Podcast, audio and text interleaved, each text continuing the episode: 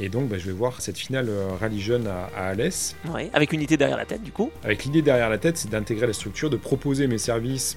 Et je vois un Seb Augier, à ce- à cette époque-là, c'est pas un prénom, c'est pas un nom, c'est juste un numéro sur une portière, euh, qui allume les freins, qui, euh, qui est très incisif sur, sur cette sélection. Moi, ce que j'arrive à voir, en tout cas, euh, lorsqu'il est au volant, c'est impressionnant.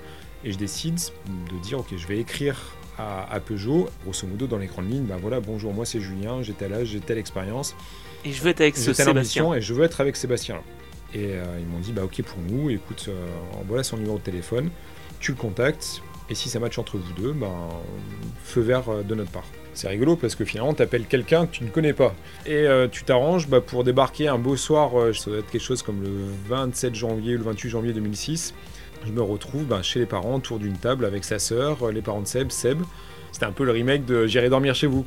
Et à la fin du repas, Seb qui me dit bah allez on va aller faire un tour. Je m'attends à ce qu'on descende dans la vallée à Gap euh, boire un coup. C'était un vendredi soir, je m'en souviens.